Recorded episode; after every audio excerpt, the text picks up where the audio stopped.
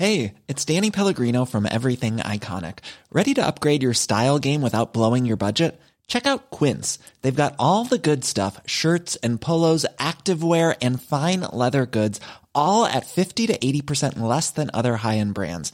And the best part? They're all about safe, ethical, and responsible manufacturing. Get that luxury vibe without the luxury price tag.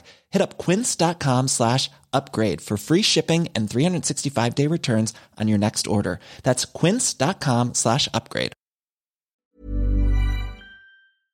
Brasil, un país que hace no tanto estaba llamado a ser una de las grandes potencias mundiales y que a día de hoy está sumido en un auténtico caos, en lo que ya se puede calificar como un clima de preguerra civil. En el vídeo de hoy veremos qué leches está pasando en Brasil, de dónde viene todo este lío y cuáles son las claves para que el país no caiga en la más absoluta de las penumbras. Para empezar esta triste historia nos tenemos que ir a finales de los años 90. Por entonces Brasil estaba sumida en una gran crisis económica, que se conoció como la crisis de la caipiriña. En ella el presidente Fernando Enrique Cardoso dejó el país hecho unos zorros debido a una desastrosa política monetaria y a pesar de que en los últimos compases de su segundo mandato fue capaz de hacer que Brasil reflotase un poquito, el país cambió de manos políticas en 2003. Fue entonces cuando llegó al poder un personaje clave de esta historia, un sindicalista que había sido obrero de la metalurgia y que no tenía estudios universitarios. Hablamos, como no, del presidente Luis Ignacio Lula da Silva. Durante el mandato de Lula, la economía del país se disparó y Brasil comenzó a ser la pareja con la que todo el mundo quería bailar. Al país le cayeron en dos años el Mundial de Fútbol 2014, los Juegos Olímpicos de Río 2016 e incluso un año antes la Jornada Mundial de la Juventud en 2013. Y no era para menos, el PIB de Brasil pasó de los 0,58 billones de dólares en 2003 a los 2,61 en 2010. Y es que el PIB de Brasil creció incluso en los fatídicos años de 2009 y 2010 de hecho, Brasil pasó de ser la decimotercera economía del mundo a la sexta. Además, el gobierno de Lula fue capaz de controlar la inflación, redujo el desempleo y se redujo la pobreza en más de 18 millones de personas. De hecho, entre 2003 y 2010, los ingresos del 10% de la población más pobre crecieron un 8% anual. Vamos, que por méritos propios Lula se convirtió en un auténtico icono de Brasil, el problema es que la constitución brasileña dice que un presidente no puede repetir más de dos mandatos seguidos, así que Lula lo tuvo que dejar en 2010. Su sucesora fue Dilma Rousseff, de su mismo partido, pero su legado fue peor. Sí, con Dilma el paro alcanzó su mínimo histórico, pero la crisis terminó por llegar a Brasil y el crecimiento del país se detuvo. Además, las políticas proteccionistas del gobierno no ayudaron. La pobreza extrema volvió a subir y Brasil dilapidó una cantidad de dinero ingente en la organización y la construcción de las infraestructuras necesarias para albergar los Juegos Olímpicos y el Mundial. Aún así, Dilma volvió a ser reelegida en las elecciones de 2014. El problema es que en 2015 Dilma se vio envuelta en unas graves acusaciones de corrupción y el Senado la apartó de la presidencia, aunque bueno, años después la Fiscalía decidió que no había ninguna razón por la que presentar cargos contra ella. A Dilma la sustituyó su vicepresidente, Michel Temer, que se comió unas protestas tremendas justo antes de los Juegos Olímpicos, en la que los manifestantes causaron grandes disturbios por todo el país para protestar contra el despilfarro y la corrupción en el gobierno. De hecho, Michel Temer se llevó una gran pitada cuando dio su discurso en la apertura de los Juegos. Temer no era del partido de Lula da Silva y eso se notó. Durante su mandato, Temer se cargó las farmacias populares que daban medicamentos a los más desfavorecidos, canceló leyes que impedían la deforestación del Amazonas y comenzó a privatizar empresas. La corrupción campaba a sus anchas y en 2017 el 5% de los brasileños más ricos poseían tanta riqueza como el 95% restante. Parecía un momento perfecto para la vuelta de Lula da Silva, sin embargo el expresidente brasileño se vio envuelto en un escándalo de corrupción conocido como la Operación Lava Jato. Lula estuvo 580 días en la cárcel hasta que el Supremo Tribunal Federal le absolvió al sentenciar que Lula no tuvo un juicio imparcial. Lo mismo pensó el Comité de Derechos Humanos de la ONU. A Lula no se le volvió a juzgar ya que sus delitos habían prescrito. Por ello hay quien piensa que, como su sentencia se anuló por un defecto técnico, su inocencia no ha quedado del todo acreditada. Ahí no me meto, y lo dejo a vuestro juicio, pero ¿por qué os cuento todo esto? Pues porque como Lula estaba en la cárcel en 2018 no se pudo presentar a las elecciones. Quien sí lo hizo fue un político que estaba levantando tantos odios como pasiones en Brasil y que prometía un soplo de aire fresco que iba a acabar con la corrupción del país. Habló de Jair Bolsonaro, quien agitó la política brasileña como un avispero, con un discurso populista y con campañas de marketing político muy efectivas al estilo Donald Trump, muy centradas en las redes sociales. Bolsonaro es un excapitán del ejército que desde un principio encontró en las élites del país, los sectores nacionalistas, los cristianos y en los evangelistas, que tienen muchísima fuerza en Brasil, sus principales apoyos políticos. La campaña de 2018 se polarizó muchísimo y estuvo marcada por la ausencia de Lula. La tensión fue tal que incluso Bolsonaro fue herido en un mitin con una puñalada que casi le cuesta la vida y que sin duda tuvo un gran efecto en las elecciones, aunque si bien es verdad, antes de la puñalada Bolsonaro ya lideraba las encuestas. La puñalada dio para mucho, mientras que la izquierda decía que todo era un montaje, que no lo fue, los bolsonaristas hablaban de una conspiración para acabar con la democracia. Finalmente Bolsonaro ganó las elecciones y se convirtió en el presidente número 38 de la República de Brasil. El gobierno de Bolsonaro se caracterizó por sus salidas de tono. Sus posiciones contra el aborto y la eutanasia son de sobra conocidas. También sus guiños a la dictadura de 1964, sus insultos a los homosexuales o sus declaraciones considerando la tortura como una práctica legítima, especialmente contra los comunistas. Pero aparte de hablar y polarizar a la sociedad, ¿qué más hizo? Bueno, pues cambió leyes para favorecer la deforestación del Amazonas, emitió un decreto para facilitar la posesión de armas e hizo una importante reforma educativa, entre otras cosas. Pero al final lo que mira la gente es el dinero, así que os preguntaréis, ¿qué tal le fue a la economía de Brasil con Bolsonaro? Pues bueno, luces y sombras. Bolsonaro comenzó reformando el sistema de pensiones para recortar el gasto público, que estaba ahogando a la economía brasileña.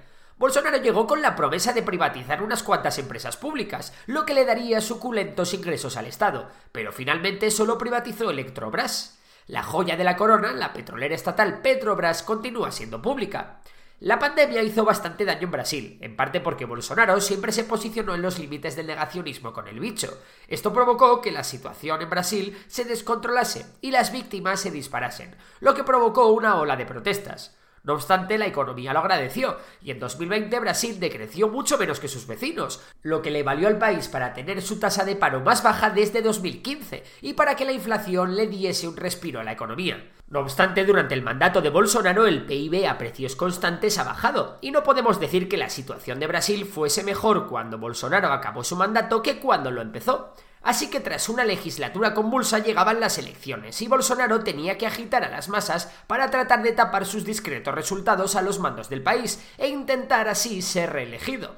¿El problema para Bolsonaro? Que Lula había salido de la cárcel y también se presentaba. Las elecciones se vivieron con una intensidad nunca vista, en la que ambos candidatos no dudaban en recurrir al insulto, a calentar a sus seguidores y a jugar muy sucio con la difusión de todo tipo de fake news. De hecho, se produjeron cientos de incidentes entre partidarios de uno y otro bando, en los que murieron al menos 40 personas.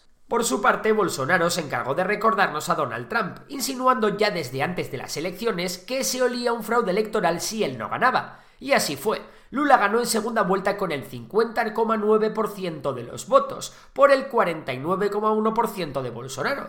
O dicho con otras palabras, Brasil estaba completamente fracturada en dos. Inmediatamente, en cuanto se supo el ganador, camioneros fieles a Bolsonaro comenzaron a bloquear carreteras y los manifestantes se echaron a las calles para pedir al ejército que diese un golpe de Estado.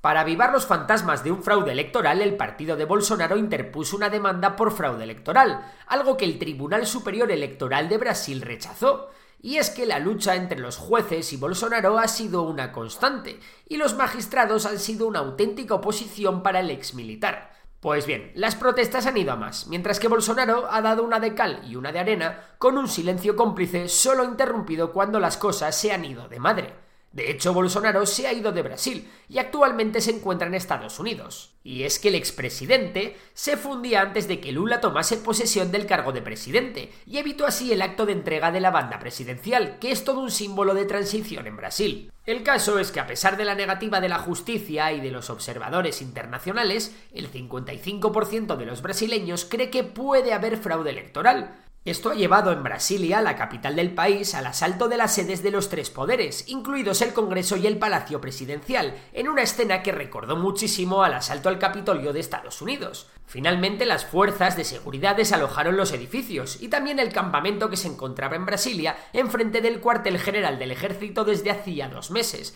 donde se han detenido a al menos 1.200 personas. También el gobierno se ha apresurado a desalojar otros campamentos bolsonaristas en el resto del país, donde los manifestantes se empeñan en pedir al ejército y a la policía que tome cartas en el asunto y destituyan a Lula.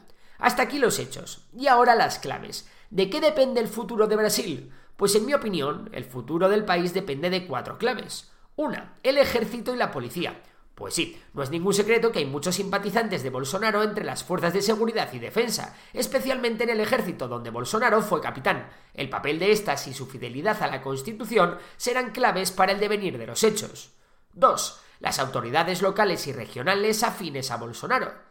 Brasil es una democracia y como tal todavía hay muchas ciudades y pueblos gobernados por políticos del partido de Bolsonaro, de hecho, tras los incidentes, Lula destituyó al secretario de Seguridad del Distrito Federal de Brasilia, Anderson Torres, y asumió personalmente la seguridad de la región.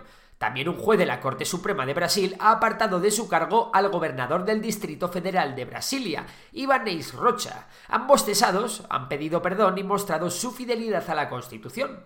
3. La tercera clave será la comunidad internacional. Países de todo tipo y condición, desde Estados Unidos hasta Rusia, pasando por la Unión Europea o China, se han posicionado a favor de Lula. De momento, el firme compromiso de la comunidad internacional está aislando mucho a los bolsonaristas, pero habrá que ver qué ocurre si se produce un golpe de Estado militar. 4. Por último, y no por ello menos importante, la actitud de Bolsonaro será clave para que las cosas se relajen o terminen por estallar. De momento, Bolsonaro ha adoptado una actitud muy trampiana, en la que implícitamente ha dado alas a los manifestantes en sus protestas. Sin embargo, hasta ahora, cuando peor se han puesto las cosas, Jair Bolsonaro ha reculado y ha condenado la violencia. Todo parece indicar que, al igual que ha hecho Trump con el asalto al Capitolio, no se quiere manchar las manos de sangre. Por otro lado, las medidas judiciales que se tomen en Brasil contra Bolsonaro también pueden ser una mecha para que Brasil arda de nuevo.